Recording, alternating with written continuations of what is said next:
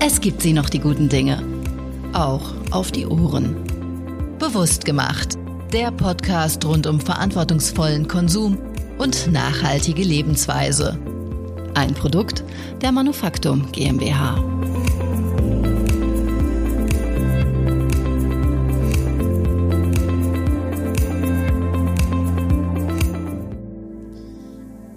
Hallo und schön, dass Sie wieder reinhören. Ich bin Theresa Frigger und in der heutigen Episode von Bewusst gemacht spreche ich mit meinen Gästen über das Thema nachhaltige Mode.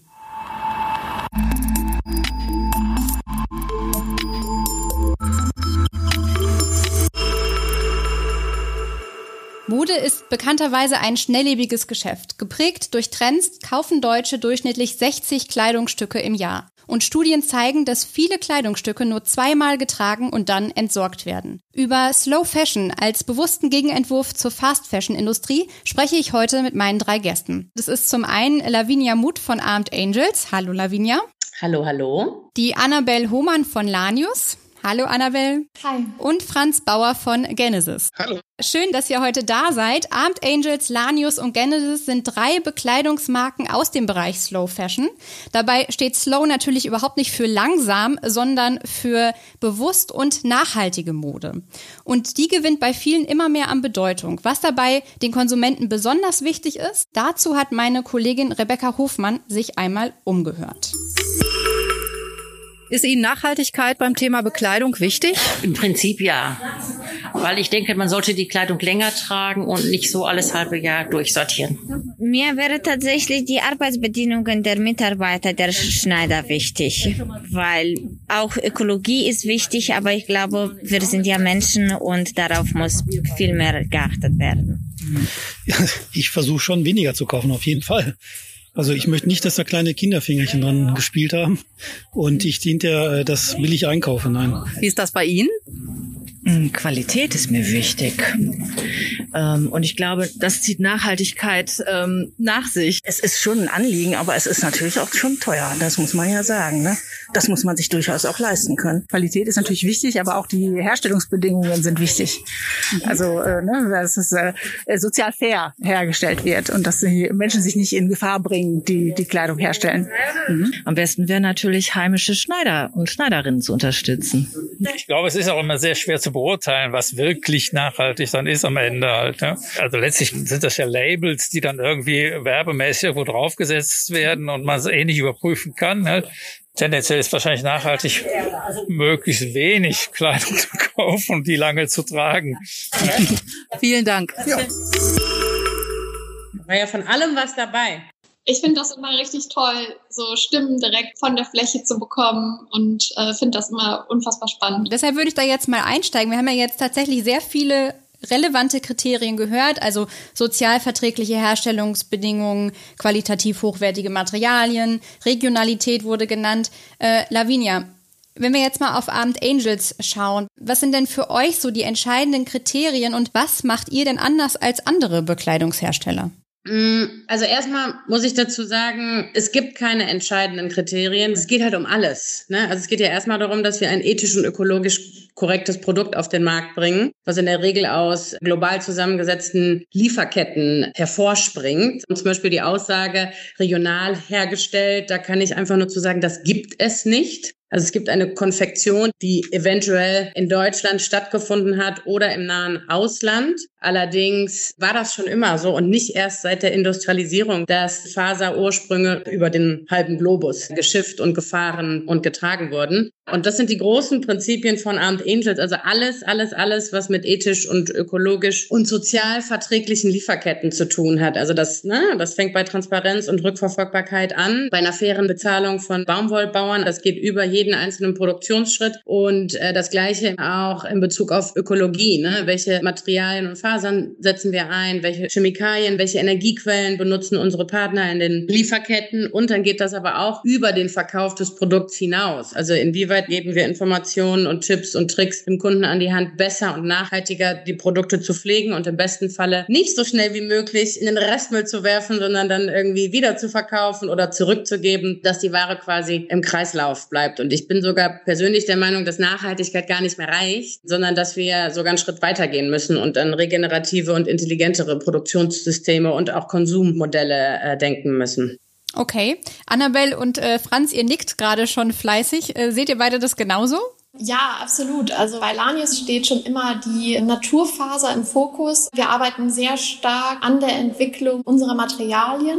Die sollen für uns neben dem ökologischen Aspekt auch noch sehr hochwertig sein. Also wir setzen den Fokus ganz klar darauf, auf langlebige Materialien. Wir wollen ein Produkt herstellen, was dem Kunden lange Freude bereitet. Und ich finde, in der Mode ist der Chemieaspekt auch ein sehr großer. Wir wollen etwas tragen, womit wir uns wohlfühlen, was unsere Haut gut tut. Und da arbeiten wir eben auch sehr stark dran, dass wir eben auf chemische Hochveredelung verzichten und auf nachhaltige Alternativen zurückgreifen. Und dann natürlich, mit wem arbeiten wir? Claudia Lanius, meine Mutter, hat jede Produktionsstätte, wo wir produzieren, selbst vor Ort ausgesucht. Zertifikate spielen auch eine Rolle natürlich, aber für uns ist es eben noch wichtiger, selbst vor Ort zu sein und sich selbst zu überzeugen, wie sind die Arbeitsbedingungen wirklich, mit was für Menschen arbeiten wir zusammen, wo kommen unsere Produkte her und dass diese Menschen eben und auch die äh, Inhaber der Produktion ein ähnliches Mindset haben. Und da gibt es eben enorme Unterschiede.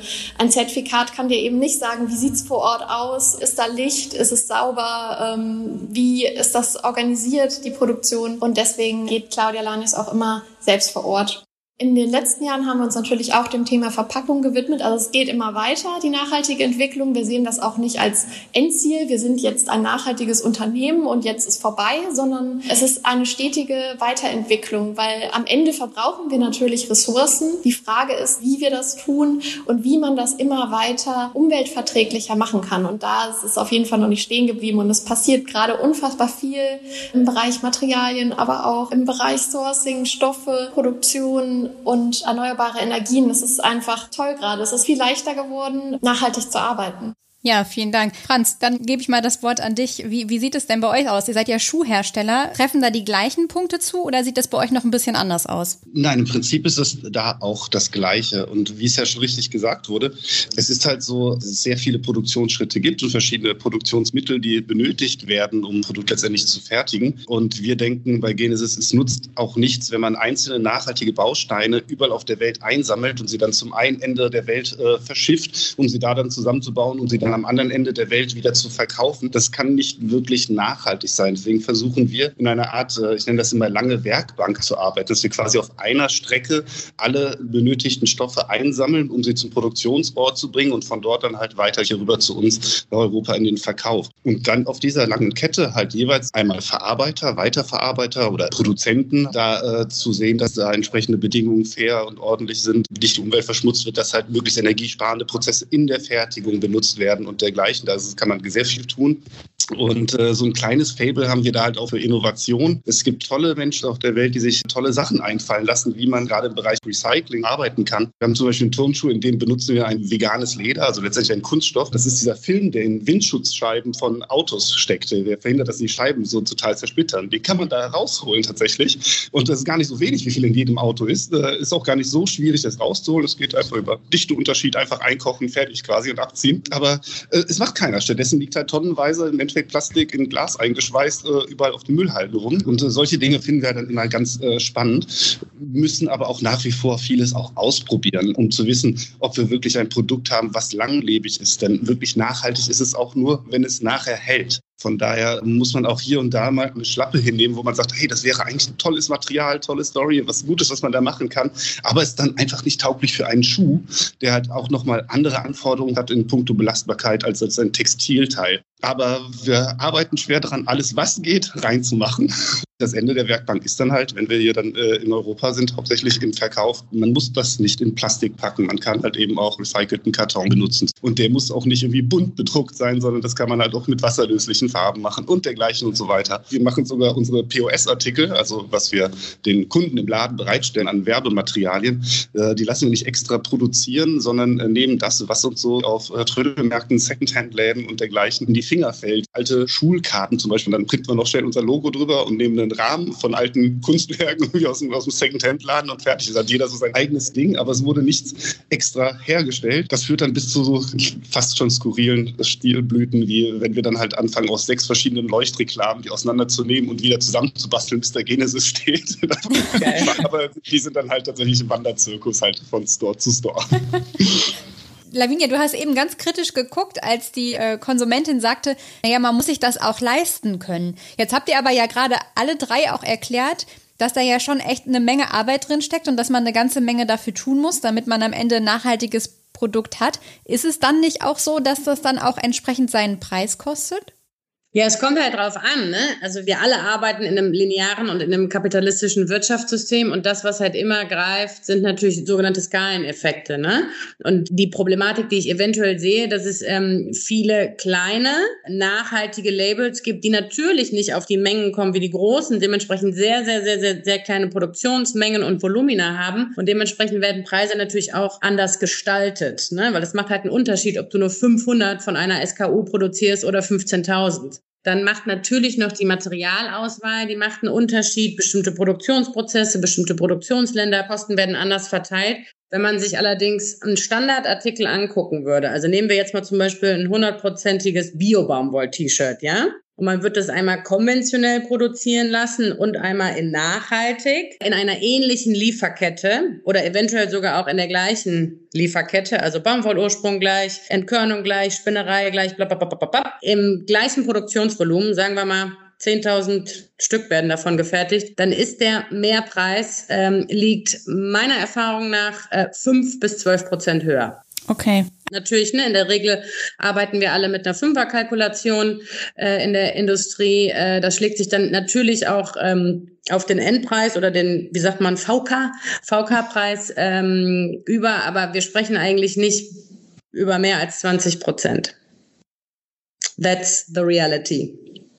Wer sich welche Marge einheimst, das ist natürlich nochmal eine andere Frage.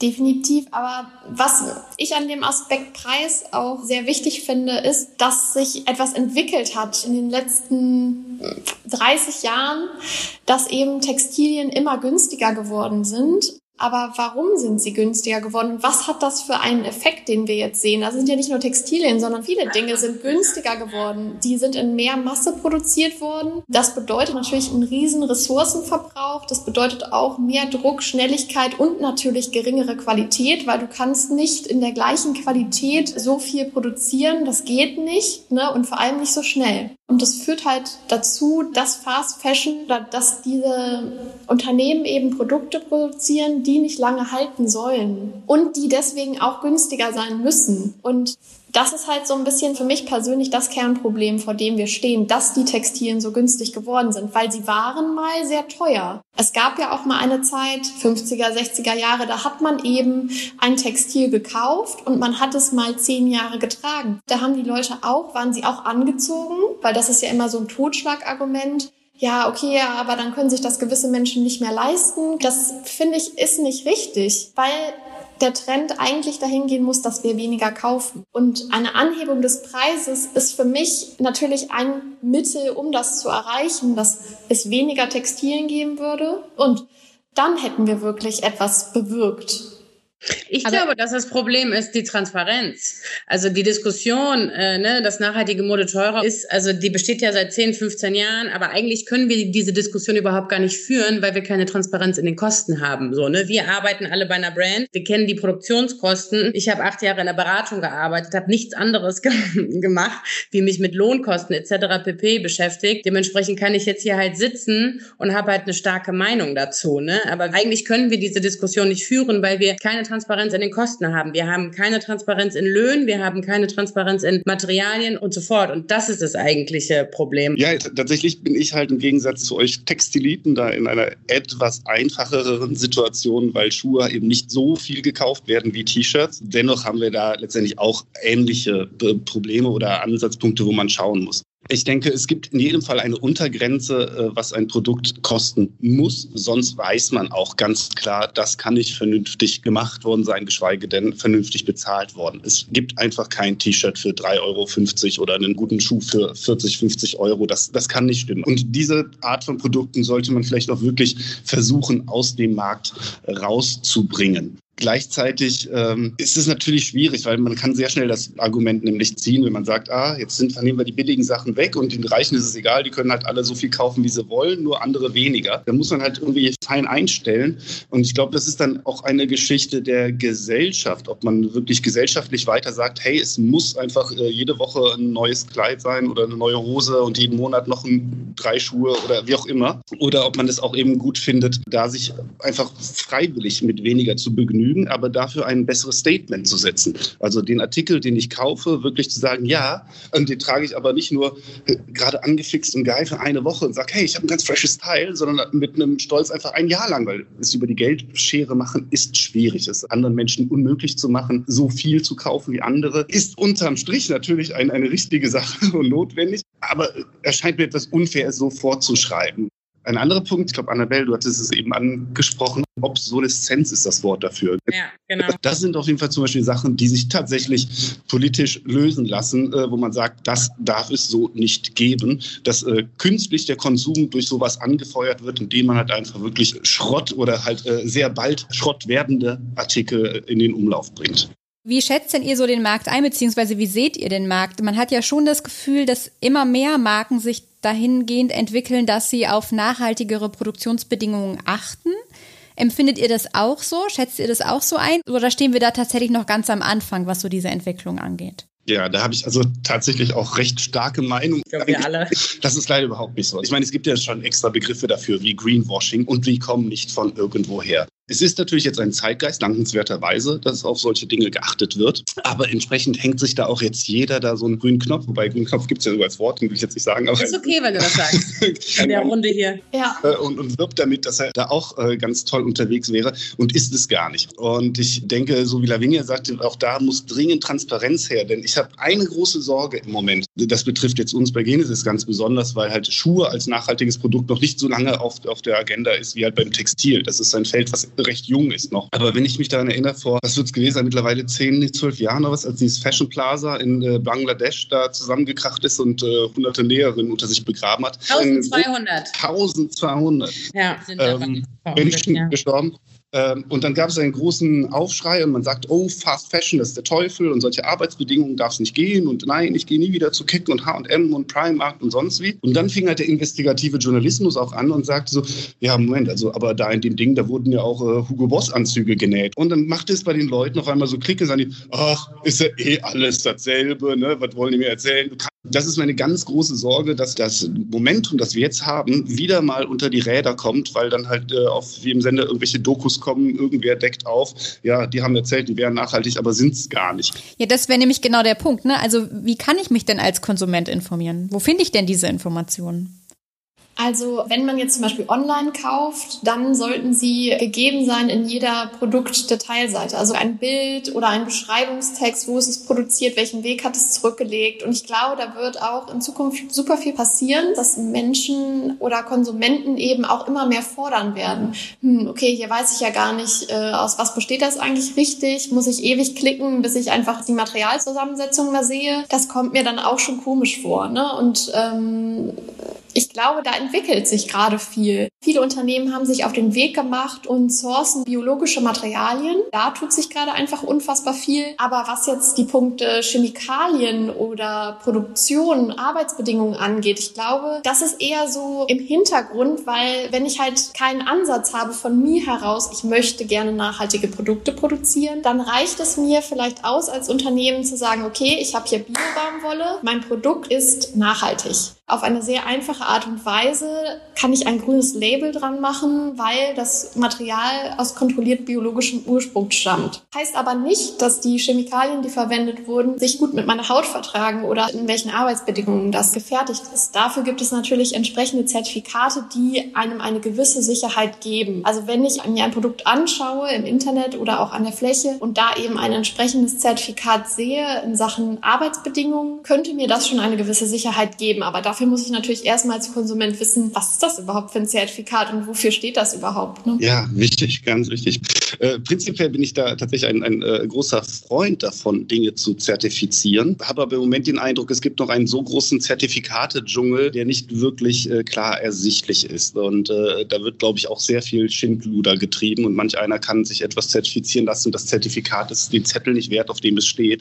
Gleichzeitig muss man auch sehen, also wir haben zum Beispiel auch einen Zulieferer, den wir persönlich kennen, ganz kleiner Familienbetrieb, der äh, aus Bananen ein Canvas spinnt auf fünf eigenen Handwebstühlen. Da kann ich manche Zertifikate gar nicht halt kriegen für diesen Betrieb, weil die Anforderungen dafür nur auf einen wirklich industriellen Betrieb zutreffen. Und ab dem Punkt kann ich dann sagen, ich habe diesen Teil nicht zertifiziert, aber ich kann wenigstens sagen, die sind das, die das machen. Also wenn irgendeiner der Meinung sei, das sei vielleicht alles uncool da, fahr hin, guck's dir an. Das kann dann halt jeder Reporter machen und sich dann eben von der Richtigkeit überzeugen. Es hat dann manchmal halt Grenzen, diese Transparenz. Aber für das, was zertifizierbar ist, das sollte es auch werden. Nur da bräuchten wir wirklich eine etwas bessere Vereinheitlichung.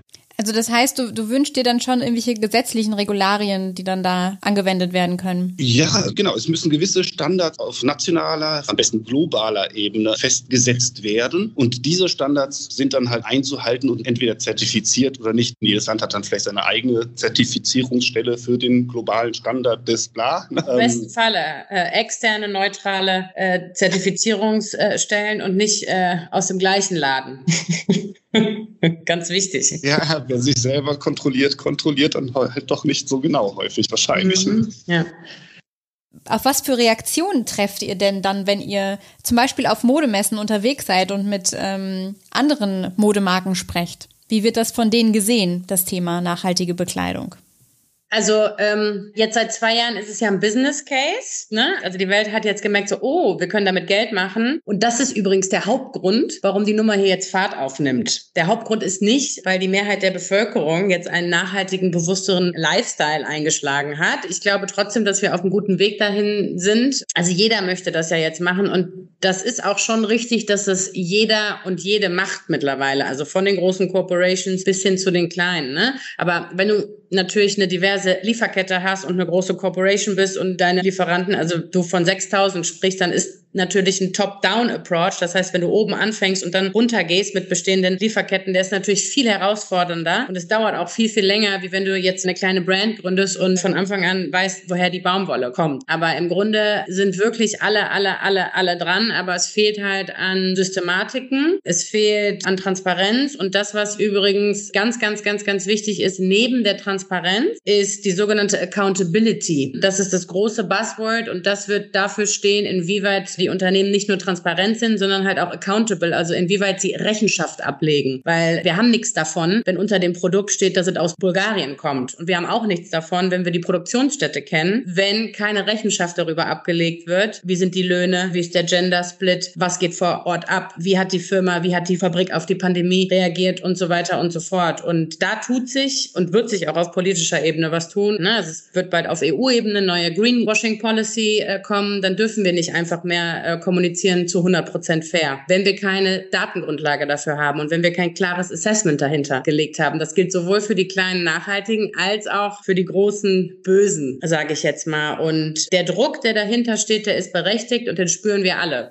Jetzt ist Mode aber halt einfach grundsätzlich ja nun mal ein saisonales Geschäft. Und ihr bietet ja auch ähm, saisonale Kollektionen an. Das ist doch eigentlich schon ein Problem, oder? Also wenn es nicht Bekleidung gibt, die durchgängig getragen werden kann, dann muss ich ja mehrmals im Jahr Bekleidung kaufen? Naja, also die Denimhose ist ja ein super wichtiges Teil, was man das ganze Jahr tragen kann. Man braucht vielleicht nicht jeden Monat eine neue Waschung oder einen neuen Patch drauf. Also ich würde schon sagen, dass es Bekleidung gibt, die äh, man das ganze Jahr tragen kann. Und ich sehe da auch keine Diskrepanz drin, ähm, neue Kollektionen auf den Markt zu bringen, weil es natürlich immer wieder neue Menschen gibt, die Kleidung ja auch brauchen. Und man möchte ja auch Kleidung kaufen. Und es geht auch gar nicht darum, dass wir alle gar nichts mehr kaufen, sondern wir wollen uns ganz gut überlegen, was für Teile wir machen. Und wir wollen diese Zeit haben, uns das sehr gut zu überlegen, was wir unseren Kunden anbieten. Und deswegen auch unser Ansatz, wir machen auch nicht mehr Teile als die, die wir machen. Wir wollen auch nicht mehr Teile machen. Wir wollen auch keine Zwischenkollektionen machen oder und, und, und. Wir wollen spannende Looks kreieren,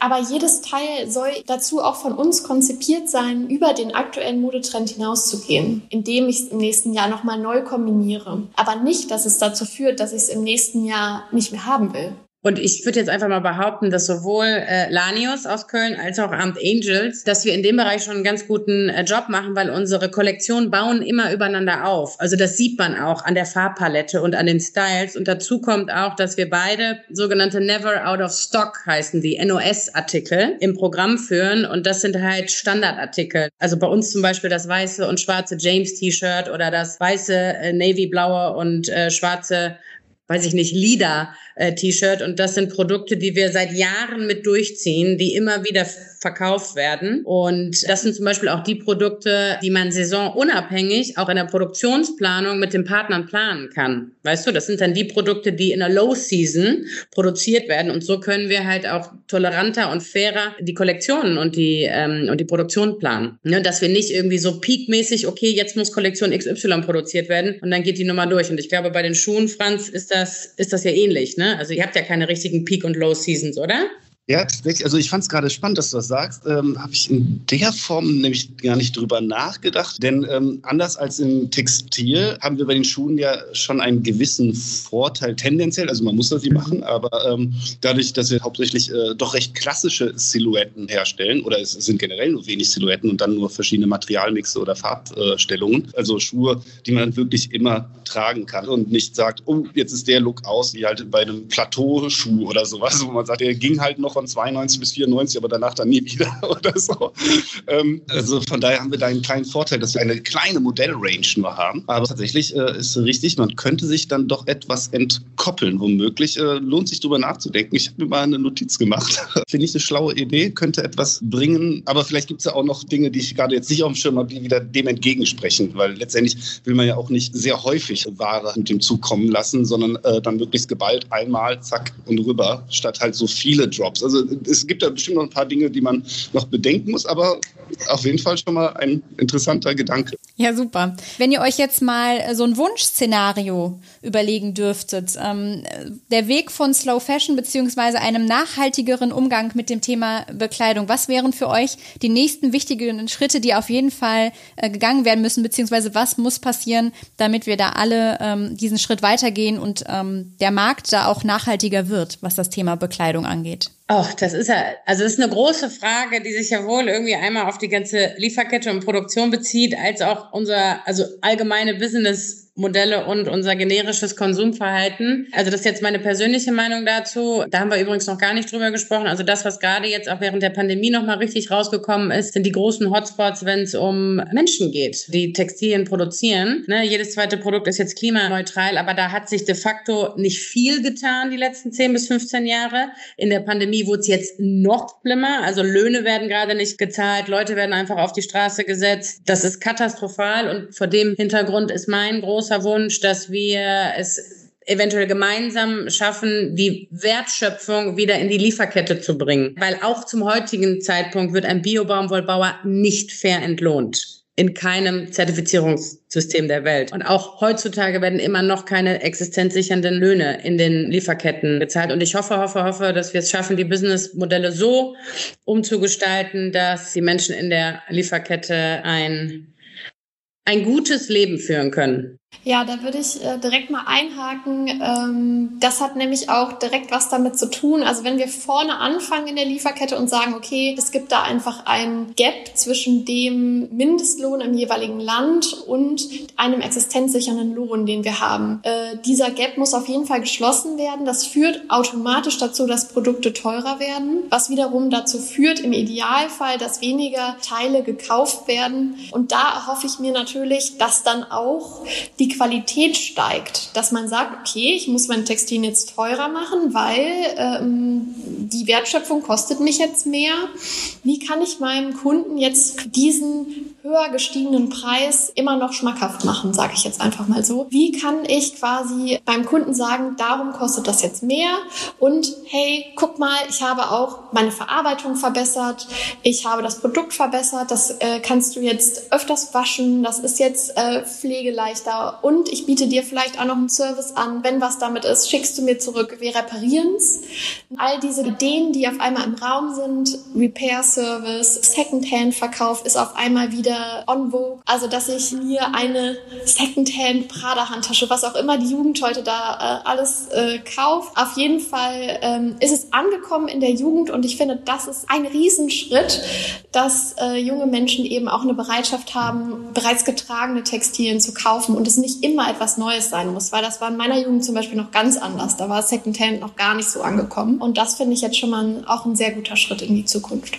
Ja, ich kann mich meinen beiden Vorrednerinnen nur anschließen, die eigentlich schon so viel Wichtiges gesagt haben. Wenn halt in der gesamten Wertschöpfungskette andere Löhne gezahlt werden und auch entsprechende Bedingungen sind, hat das eben diese Effekte. Ein Artikel wird so etwas teurer, aber alle haben etwas davon. Genauso halt, wie man hinkommen sollte, mehr oder weniger zu einer Kreislaufwirtschaft, so dass möglichst wenig äh, wirklich Restmüll am Ende entsteht. Und äh, ich, ich denke, das Wichtige ist, dass man es jetzt schafft, dass diese, ich sag mal, Konsumterror äh, Narrative wie Geiz ist geil und nur neu ist fresh und sowas, dass die aus den Köpfen verschwinden und äh, dass man da einfach einen anderen State of Mind erreicht und äh, das nicht mit der Keule, sondern einfach das positiv anpackt, indem man Leuten erklärt, wie gut das ist, wenn sie so etwas tun. Genau, sich die Dinge bewusst machen, äh, Dinge zu hinterfragen, sich das genau anzuschauen, was man macht und dann bewusst zu konsumieren. Das ist, glaube ich, der entscheidende Aspekt. Ähm, Gibt es von eurer Seite noch Punkte oder Themen, die wir noch unbedingt äh, ansprechen sollten, was wir jetzt noch nicht getan haben? Habt ihr noch was, wo ihr sagt, das sollten wir auf jeden Fall noch mitnehmen? Also uns alle drei gibt es ja bei Manufaktum, ne? Richtig. Genau, das wurde, glaube ich, noch nicht gesagt. nee, also ich bin ja eigentlich, also ich bin ja immer das Gegenteil. Also wenn ich rede für Amt Angels, dann mache ich alles nur nicht die Marke verkaufen, sondern ich rede halt irgendwie immer ne, über die Probleme, die wir halt haben. Aber das ist natürlich auch wichtig. Hm, eigentlich haben wir ja alles so ein bisschen abgefrühstückt. Also ich mhm. glaube, dem Kunden, der Kundin kann man schon an die Hand geben, ähm, Naturmaterialien, gar keine Frage einfach mal ins Pflegeetikett gucken können wir alle empfehlen und einfach mal schauen, woraus denn äh, das Textil oder äh, der Schuh gemacht wurde. Ich hake da ganz kurz mal ein, nochmal ja, zum Pflegeetikett. Das wissen vielleicht auch die Verbraucher gar nicht immer so unbedingt, aber im Pflegeetikett, da kann man kein Greenwashing machen. Das ist quasi gesetzlich geregelt, wie die Dinge dort formuliert werden sollen. Das heißt, ich kann nicht einfach so Bio schreiben, sondern ich muss Baumwolle aus kontrolliert biologischem Anbau schreiben und so weiter und so fort. Also wie die Dinge dort auch formuliert sind, ist ganz genau geregelt und da kann man sich eben als Unternehmen auch sehr strafbar machen, wenn man dort einfach so sagt, das ist jetzt Bio. Oder recycelt. Oder eben sagt, das Teil ist Gott zertifiziert und in diesem ähm, Pflegeetikett steht dann eben nicht das Logo mit der Lizenznummer drin. Das wäre dann auch sehr schlecht. Ne? Also das Pflegeetikett ist wirklich sehr äh, informativ. Auch übrigens zur Pflege. Ne? Also ich glaube, wir haben alle, und da schließe ich mich jetzt ein, ähm, vergessen und verlernt, unsere Produkte zu pflegen und darauf aufzupassen. Und äh, es schadet wirklich nicht. Jedes textile Produkt hat ein Pflegeetikett. In jedem textilen Produkt ist eine Waschanleitung. Und man sollte sich wirklich, wirklich, wirklich daran halten. Und dann hält das Teil auch. Ja, da machen sich Menschen Gedanken drüber. Die testen das. Ja. Wir testen, wie man denn dieses Teil am besten pflegt. Ja. ja, also meiner Meinung nach ist Pflegeetikett am Ende des Tages, unabhängig von den ganzen Siegeln, ist eine super Einkaufsguideline. Also Materialien, die wird's gepflegt. Wenn man selber zum Beispiel nicht so große Lust auf chemische Reinigung hat, dann sollte man das Teil nicht kaufen, weil dann landet es danach nicht irgendwo im Müll oder in irgendeiner Box zu Hause, dass man es nicht trägt. Und sich ansonsten, wenn man halt bewusst einkaufen möchte, ähm, mit den Brands beschäftigen. Einfach mal auf die Internetseite gehen und schauen, wie kommen die rüber, worüber berichten die, ne? Was für Projekte unterstützen die noch. Und dann ähm, ist man, glaube ich, ganz gut äh, aufgestellt und wird ganz gut geguidet als Endkonsument, als Endkonsumentin. Ich würde ja sehr gern dann die Händler auch tatsächlich mit ins Boot nehmen, denn ich denke auch die Geschäfte haben da zumindest eine riesen Chance, darüber auch ihre Kunden zu gewinnen, zu halten, zu begeistern. Ähm, bei Manufaktum bin ich ja dann jetzt demnächst drin mit meinem ersten Schuh. Äh, die Nachfragen, das war wirklich, also bis auf den letzten Fitze äh, wurde nochmal geklärt, ja Moment, das ist mir noch nicht ganz sicher und das ist noch nicht ganz klar. Also auch ein bisschen äh, dankbar fast, weil man doch vieles nochmal aufgefrischt hat, nochmal genau ganz geklärt hat, aber gleichzeitig auch das gute Gefühl hat, dass letztendlich der Händler das selber auch ernst meint. Und äh, diese Herangehensweise möchte ich auch, falls andere Läden hier zuhören, auch gerne an die Hand geben. Informiert euch, was ihr da kauft und seid dann auch euch bewusst, was ihr da habt. Äh, schult eure Leute auf der Fläche und äh, erklärt auch ihr es den Kunden, weil nicht nur der Endkonsument hat die Pflicht, sich äh, zu informieren, auch ein Händler sollte äh, angehalten sein, halt äh, seinen Kunden da die richtigen Informationen mit an die Hand zu geben. Super. Very good point. Ja. Gebildetes Verkaufspersonal, ja. Mhm. Dann danke ich euch dreien für das Gespräch und äh, vor allen Dingen für die vielen Infos zum Thema äh, Slow Fashion und äh, verabschiede mich von euch. Macht's gut. Ciao, Theresa. Danke. Danke.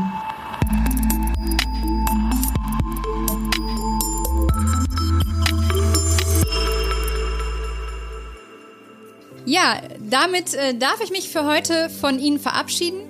Und wenn Sie mögen, dann hören Sie doch auch in zwei Wochen wieder rein. Dann geht es um eins der liebsten Lebensmittel von uns Deutschen, das Brot.